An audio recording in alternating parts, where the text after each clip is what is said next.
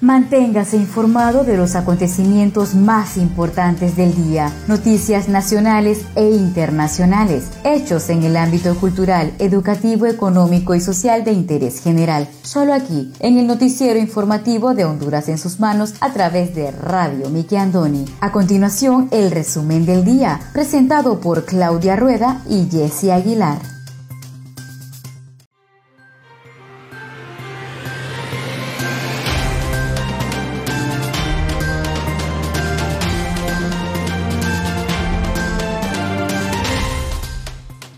Buenas tardes, sean todos bienvenidos a una edición más de su noticiero informativo Honduras en sus manos. A través de Radio TV Miki Andoni Siglo XX, les saluda su fiel servidora Wendy Aguilar desde San Pedro Sula Cortés, agradecida con Dios por la oportunidad que nos da de compartir con cada uno de ustedes las noticias más importantes que trascienden a nivel nacional. Hoy tenemos día jueves 25 de marzo del año 2021. Me acompaña Claudia Rueda desde la capital de Honduras.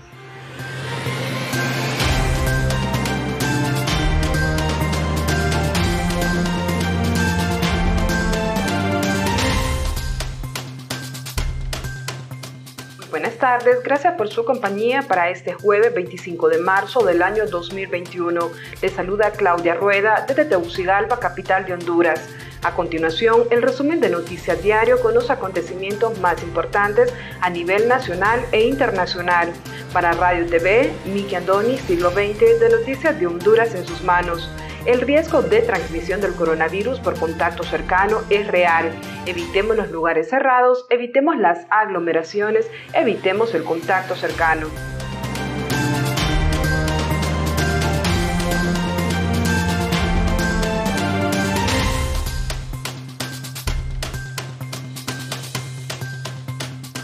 Estos son los titulares de hoy.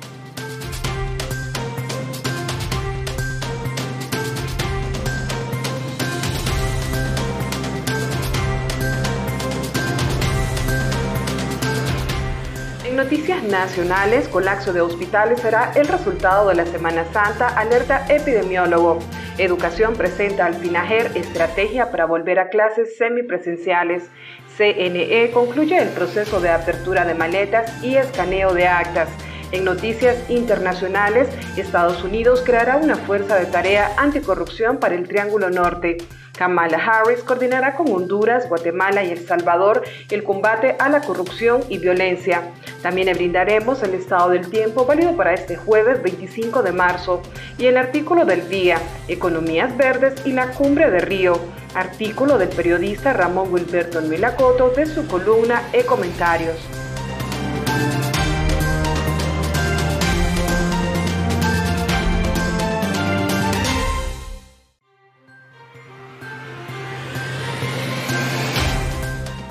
Inauguran Laboratorio de Biología Molecular en Copán. 3.200 empleados del Hospital Escuela han sido vacunados contra el COVID-19. Con una inversión de 20 millones de lempiras en equipo, Aduana La Mesa ya está laborando en un 80%. Club Rotario Merendón dona 68 basureros para desechos biológicos en apoyo por el COVID-19. Padres de familia de Escuela de San Manuel Cortés exigen maestros para 120 alumnos. Todo esto y más a continuación.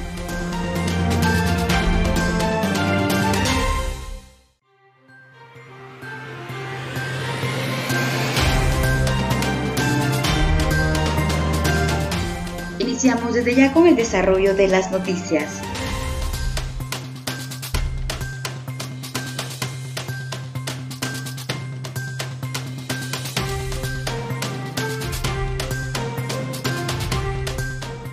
Colapso de hospitales será el resultado de la Semana Santa, alerta epidemiólogo.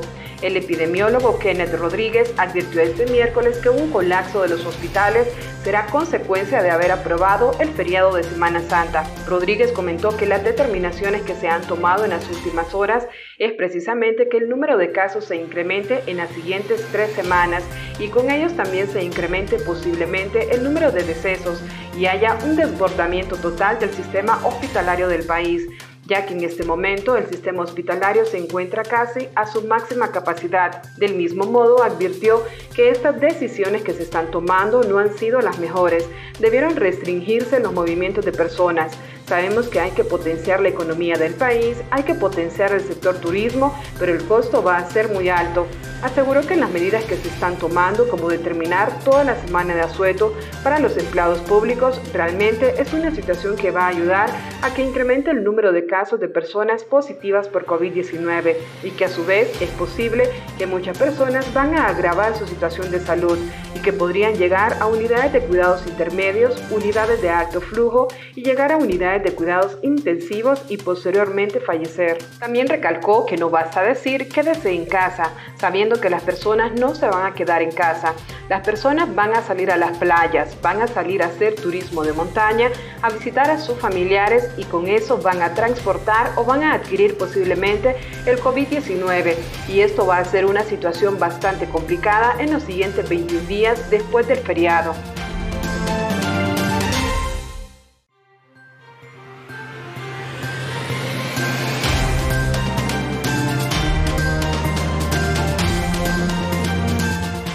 Inauguran laboratorio de biología molecular en Copán. Santa Rosa de Copán, el nuevo laboratorio de biología molecular de la zona occidental de Honduras para el procesamiento de pruebas PCR para el diagnóstico y fortalecimiento de la vigilancia epidemiológica del COVID-19 fue inaugurado este miércoles por las autoridades de la Secretaría de Salud. La ministra de Salud, Alba Consuelo Flores, junto a las autoridades de Copán, inauguraron el nuevo centro donde serán procesadas las pruebas para detectar el COVID-19. La obra que beneficiará a más de 411.445 habitantes del departamento de Copán y alrededores tiene un costo de 4.056.000 lempiras, ejecutado por la Secretaría de Desarrollo Comunitario, Agua y Saneamiento, SEDECOAS. Para su construcción se contó con el aporte de la Agencia de los Estados Unidos para el Desarrollo Internacional, USAID, y la Organización Panamericana de la Salud. Este centro cuenta con instalaciones totalmente nuevas y equipadas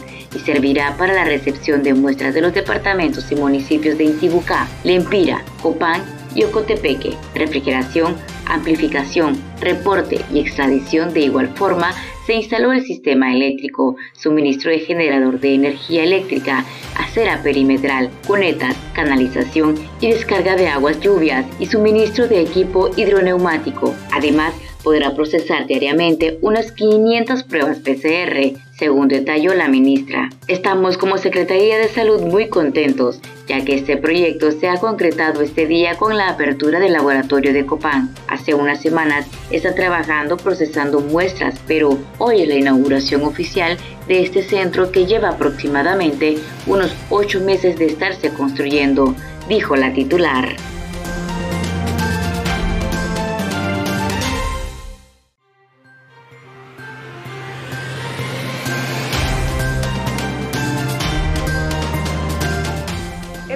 Presenta a Sinajer estrategia para volver a clases semipresenciales.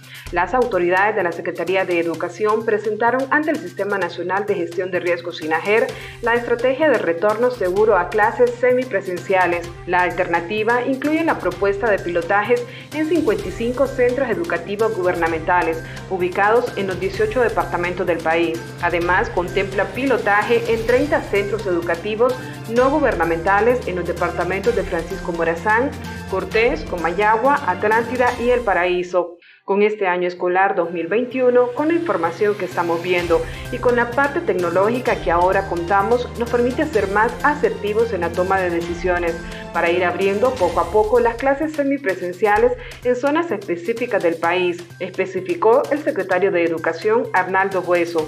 En ese sentido, afirmó que han planteado al Sistema Nacional de Gestión de Riesgos SINAGER la estrategia de retorno segura a clases con estas alternativas del año escolar 2021 que implica brindar clases no presenciales, semipresenciales y presenciales. En el caso de las clases semipresenciales, el funcionario dijo que lleva implícito un trabajo exclusivo en el entendido que cada centro educativo, cada comunidad tiene un contexto diferente y es la comunidad educativa la que tiene que hacer la evaluación precisa de las condiciones que hay en su comunidad y tomar la decisión si se abre o no y posterior a ello deben solicitar ante el SINAGER local la autorización para aperturar. Ahí entramos nosotros con el apoyo que se requiere en temas de bioseguridad y la atención a educandos, docentes y personal administrativo, apuntó. A criterio de Bueso, la apertura semipresencial de clases es un proceso necesario que hay que empezar a desarrollarlo, pero con las medidas de bioseguridad y en las zonas donde los indicadores de contagio son bajos o donde no hay registro de contagios. Comentó que se tiene que enfocar la atención en los estudiantes de educación media y prebásica, porque son los más vulnerables y es por ello que se están atendiendo a los educandos de educación media con la entrega de tablets. Informó que la solicitud que se ha planteado desde la Secretaría de Educación al SINAGER es en base a la propuesta que los centros educativos no gubernamentales han planteado en términos de la apertura semipresencial de clases.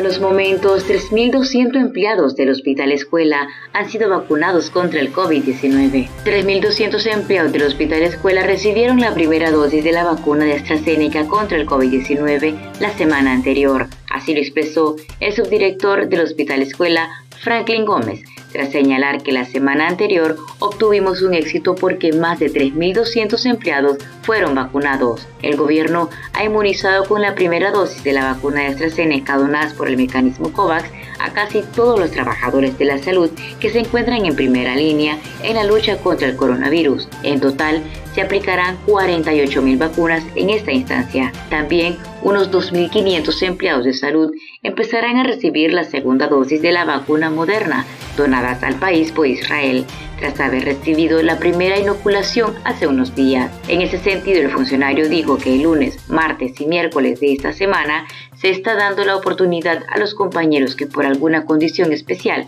o por estar incapacitados no se lograron censar y no había logrado su cupo entonces se les está dando la oportunidad para que estos días se logren censar y de esa manera poder inmunizar con la primera dosis el 100% de los empleados del hospital escuela a más tardar el día viernes. En total, son unos 4.000 empleados los que laboran en este centro y solo faltarían unos 800 que esperan cubrir en estos días.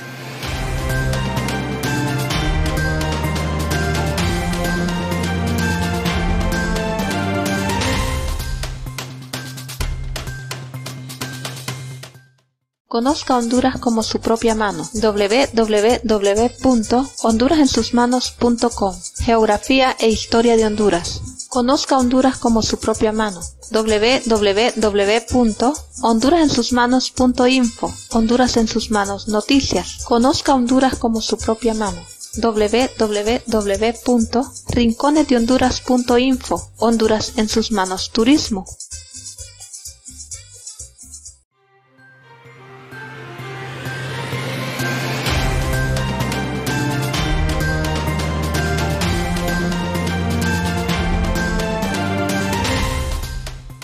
Gracias por continuar con nosotros en su noticiero informativo Honduras en sus manos a través de Radio TV Miki Andoni Siglo XX. Seguimos con el segundo bloque de noticias.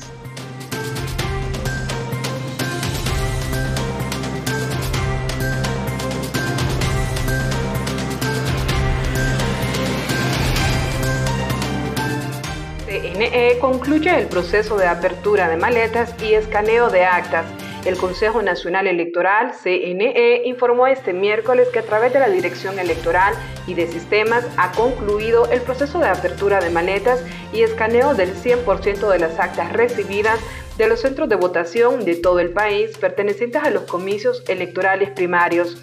También informó que hasta este día el 17.8% del total de las actas recibidas y escaneadas de los tres partidos políticos presentan diversas inconsistencias y errores en el llenado provenientes desde las mesas electorales, razón por la cual hasta la fecha lo divulgado alcanza aproximadamente el 82.2% de las actas escaneadas y transcritas.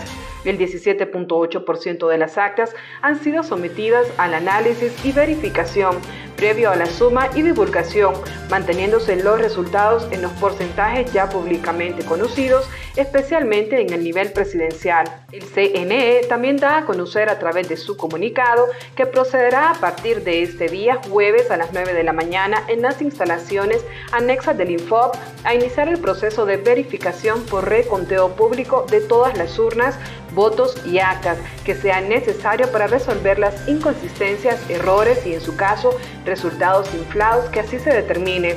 También recuerda que el plazo para las impugnaciones vence el viernes 26 de marzo a las 12 de la noche y que el Consejo ya ha recibido más de 40 escritos de impugnación y atenderá con diligencia la verificación acta por acta y voto por voto en todas las urnas que sean impugnadas. También menciona que el informe de resultados y la declaratoria final estará lista dentro del plazo que manda la ley, el día 13 de abril del presente año 2021.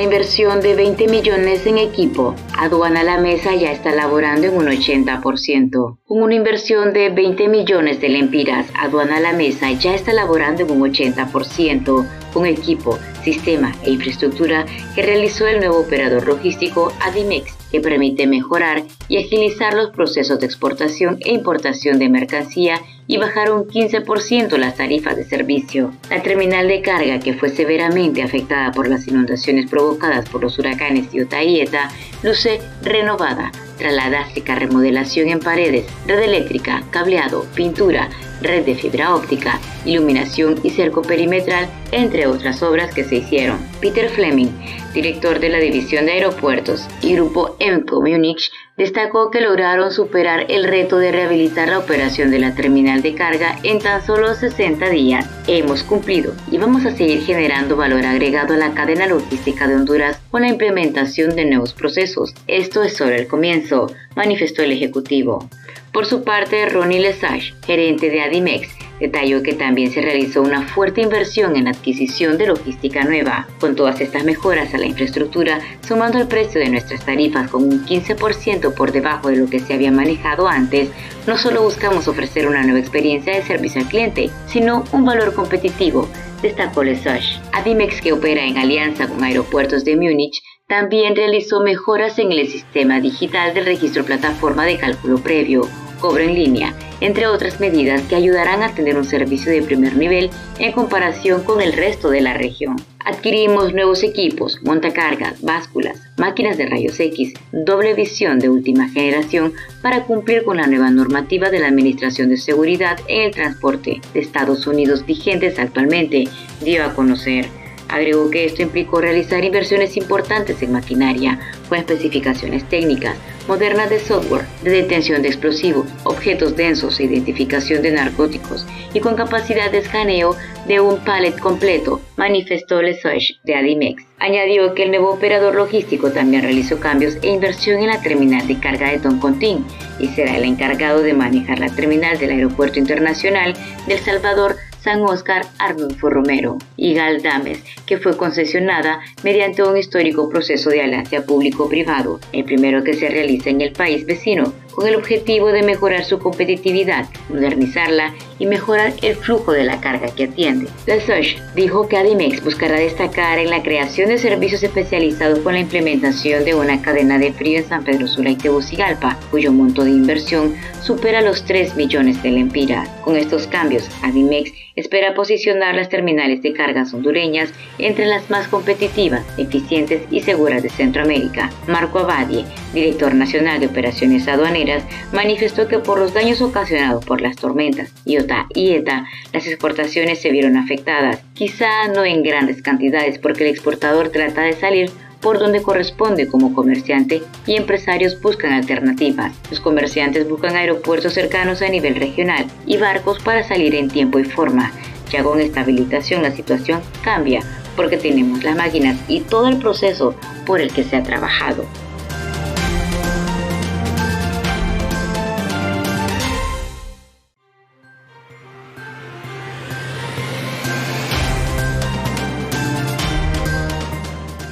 Unidos creará una fuerza de tarea anticorrupción para el Triángulo Norte.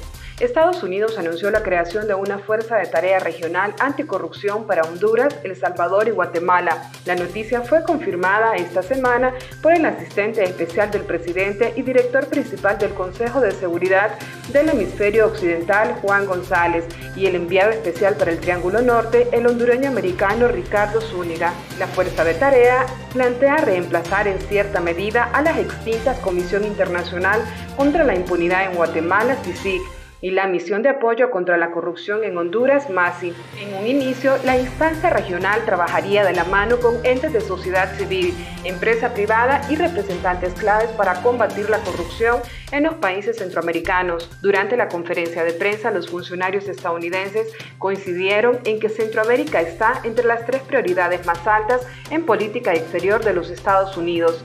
Bajo esa dirección, el país norteamericano ve al crimen organizado y la corrupción pública como el eje en el deterioro de Centroamérica.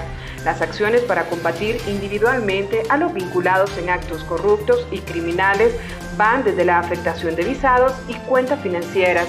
Además, hay acciones individuales a través del Departamento de Estado del Tesoro. Sobre el tema migratorio fueron enfáticos al decir que la frontera está cerrada y los Estados Unidos va a hacer cumplir la ley.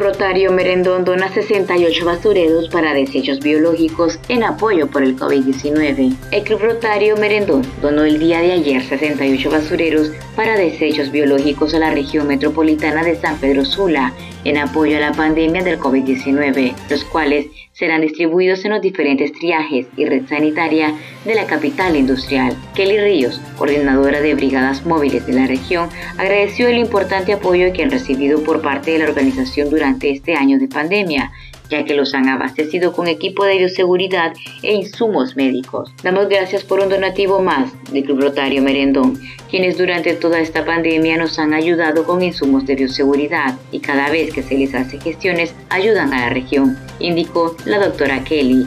Por su parte, la presidenta del Club Rotario, Nadina Alvarenga, detalló que este donativo se suma alrededor de 10 millones de lempiras que han entregado en donativos al país durante la emergencia sanitaria. Como clubes rotarios hemos tomado a bien realizar estos donativos en triajes en centros de salud, concluyó Alvarenga.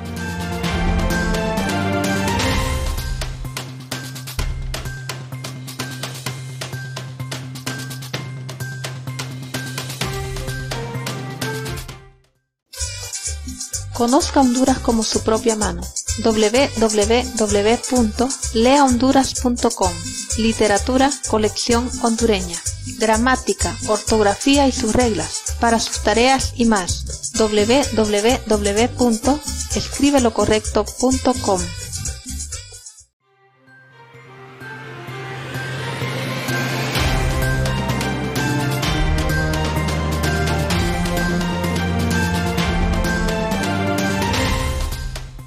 Gracias por continuar con nosotros en el tercer y último bloque de noticias en el noticiero informativo de Honduras en sus manos a través de Radio TV Miki Andoni Siglo XX.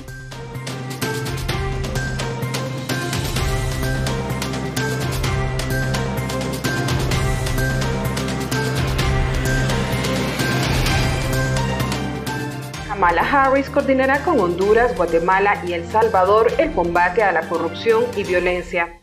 La vicepresidenta de Estados Unidos, Kamala Harris, asumirá la misión de frenar la migración irregular desde Centroamérica y la coordinación con El Salvador, Honduras y Guatemala para combatir los problemas de violencia y corrupción que provocan la huida de sus ciudadanos hacia el norte. En declaraciones a la prensa en la Casa Blanca, el presidente estadounidense Joe Biden hizo este miércoles el anuncio y describió a Harris como la persona más cualificada para este trabajo. Cuando ella hable, hablará por mí y no tiene que consultarlo antes conmigo, afirmó Biden, quien como vicepresidente de Barack Obama asumió un papel similar. Después de otro auge migratorio en el año 2014, Biden diseñó el plan para la Alianza de Prosperidad para el Triángulo Norte de Centroamérica, que incluye El Salvador, Honduras y Guatemala, con el fin de otorgar 750 millones a esos países con el objetivo de atajar las causas de migración, la pobreza, la falta de oportunidades económicas y la violencia. En respuesta a su nombramiento, Harris reconoció que no hay duda de que existe una situación compleja y habló de la necesidad de fortalecer la frontera, mientras se refuerza la relación con los países del Triángulo Norte y se estimula la colaboración con el sector privado. En concreto, la vicepresidenta tendrá dos cometidos, detallaron en una rueda de prensa telefónica funcionarios de la administración. Su primer objetivo será frenar la llegada irregular de migrantes a Estados Unidos, con medidas para fortalecer la frontera y programas para que los centroamericanos puedan tramitar desde sus países de origen sus peticiones de asilo. En segundo lugar, Harris supervisará los esfuerzos diplomáticos para fortalecer la colaboración con los países del Triángulo Norte, de donde procede la mayor parte de migrantes que han llegado en las últimas semanas a Estados Unidos. En este sentido, el objetivo de Harris será ayudar a esas naciones a combatir la corrupción, proveer oportunidades económicas a sus ciudadanos y fortalecer sus instituciones y Estado de Derecho. La vicepresidenta ya ha empezado a asumir su nueva responsabilidad este miércoles conversó por teléfono con la delegación de alto nivel estadounidense que se reunió el martes con el gobierno mexicano y que se dirigirá ahora a Guatemala. De momento, Harris no tiene planeado viajar a Centroamérica, explicó uno de los funcionarios.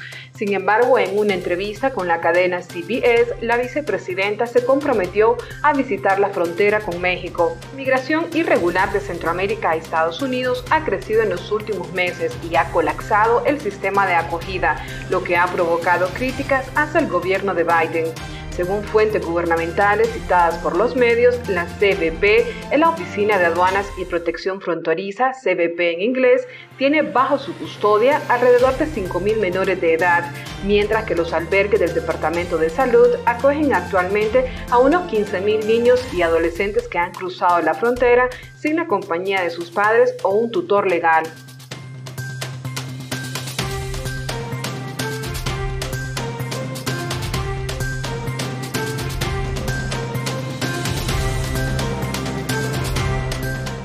Nos trasladamos hasta San Manuel Cortés, donde padres de familia de Escuela de San Manuel Cortés exigen maestros para 120 alumnos. Un grupo de padres de familia y alumnos de la Escuela Ramón Martínez Alfaro de San Manuel Cortés realizaron una protesta ayer en horas de la mañana frente a las instalaciones de la Dirección Departamental de Educación en esta ciudad, exigiendo les suplan de docentes, ya que en lo que va del año no cuentan con maestros para clases de sus hijos. Damaris Cartagena, madre de familia, expresó que tiene nombrada a una maestra, pero que no le han pagado el salario y necesitan una respuesta lo más pronto de parte de las autoridades educativas, porque son 120 niños los que están sin recibir clases. El año pasado tuvimos que venir a protestar porque no teníamos nombrada a la directora y ahora venimos por docentes. Para cada cosa hay que venir a hacer protestas y en esta ocasión no nos han respondido. Si dicen que no tienen maestros, aquí traemos dos currículum porque son desde el primer grado hasta noveno que no tienen quienes les dé clases. Cartagena aseguró que si no les resuelven van a continuar en protesta indefinida junto con los alumnos y si aún así no obtienen respuesta, van a tomar otras medidas más drásticas porque los niños tienen derecho a la educación.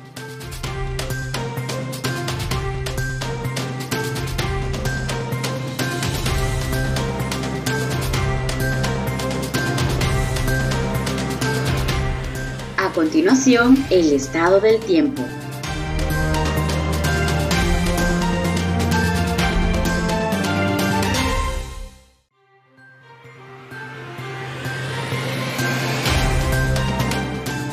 pronóstico del tiempo válido para este jueves 25 de marzo.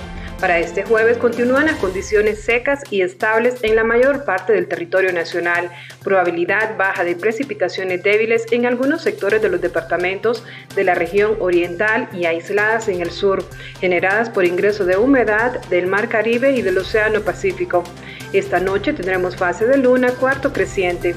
El oleaje en el litoral caribe será de 2 a 4 pies con un máximo de 6 pies al norte de Islas de la Bahía y en el Golfo de Fonseca de 2 a 4 pies.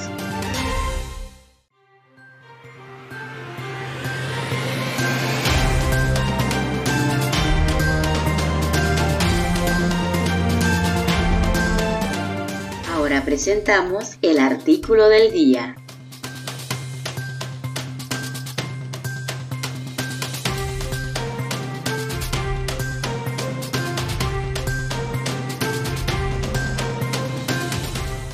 Artículo del día por el periodista Ramón Wilberto Nuelacoto, que en paz descanse, de su columna e comentarios, artículo publicado el 13 de febrero del año 2012, Economías Verdes y la Cumbre Río Más 20. La conferencia sobre desarrollo sostenible Río Más 20 se realizará en junio próximo en Brasil por las Naciones Unidas, con la participación de jefes de Estado y gobiernos y miles de representantes de todos los sectores sociales. Los temas principales en Río serán economía verde dentro del contexto del desarrollo sostenible y de la erradicación de la pobreza y marco institucional para el desarrollo sostenible. Río Más 20 fue convocado por la Asamblea General de la ONU a 20 años de la llamada Cumbre de la Tierra celebrada en Brasil. Un nuevo informe de la ONU revela que los gobiernos y el sector empresarial están adoptando medidas para acelerar la transición global hacia un futuro verde, bajo en carbono, eficiente en el uso de los recursos y socialmente inclusivo. De China a Barbados, de Brasil a Sudáfrica, los países desarrollan estrategias y actividades propias de una economía verde para incentivar el crecimiento económico, el empleo, la protección medioambiental y la igualdad socioeconómica. Con motivo de la presentación del informe Hacia una economía verde, Guía para el Desarrollo Sostenible y la Erradicación de la Pobreza, el secretario general de las Naciones Unidas, Ban Ki-moon, señaló con el mundo mirando a la próxima conferencia de las Naciones Unidas sobre el desarrollo sostenible de Río más 20, el informe sobre economía verde cuestiona el mito de que la economía necesariamente impone un costo lesivo para el medio ambiente. Mediante políticas públicas inteligentes, los gobiernos pueden impulsar el crecimiento de sus economías, generar trabajo digno y acelerar el progreso social de manera que el planeta pueda soportar la huella ecológica humana. La meta climática de 2 grados Celsius está en riesgo a causa del uso de sustancias de reemplazo inocuas para el ozono. El nuevo informe del Programa de las Naciones Unidas para el Medio Ambiente insta a actuar rápidamente sobre los hidrofluorocarbonos para combatir el cambio climático.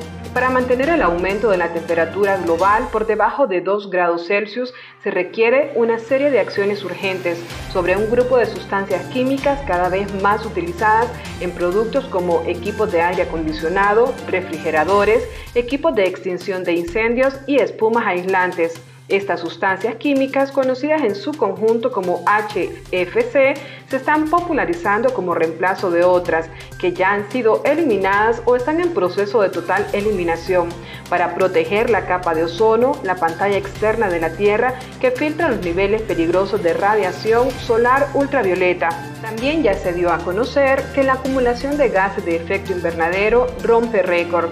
La concentración de gases de efecto invernadero en la atmósfera rompió el récord histórico desde la época preindustrial, informó la Organización Meteorológica Mundial OMM.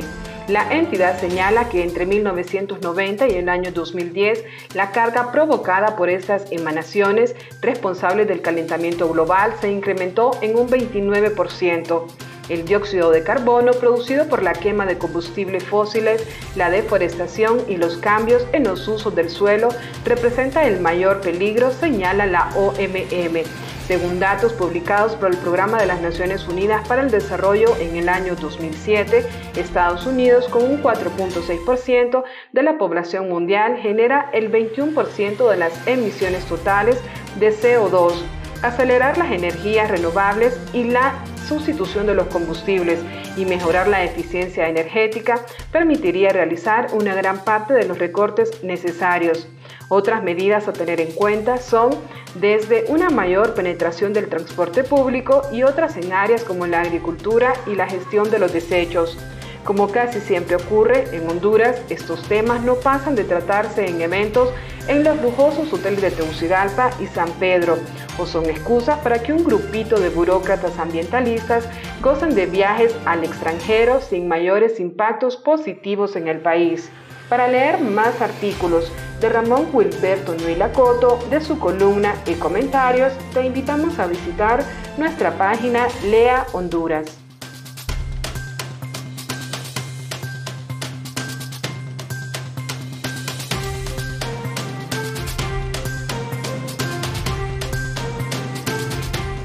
Muchas gracias a todos ustedes por haber estado con nosotros en el noticiero informativo Honduras en sus manos a través de Radio TV Miki Antoni Siglo XX. Los esperamos la siguiente edición. Se despide de ustedes su fiel servidora Wendy Aguilar desde San Pedro Sula Cortés. Hasta la próxima.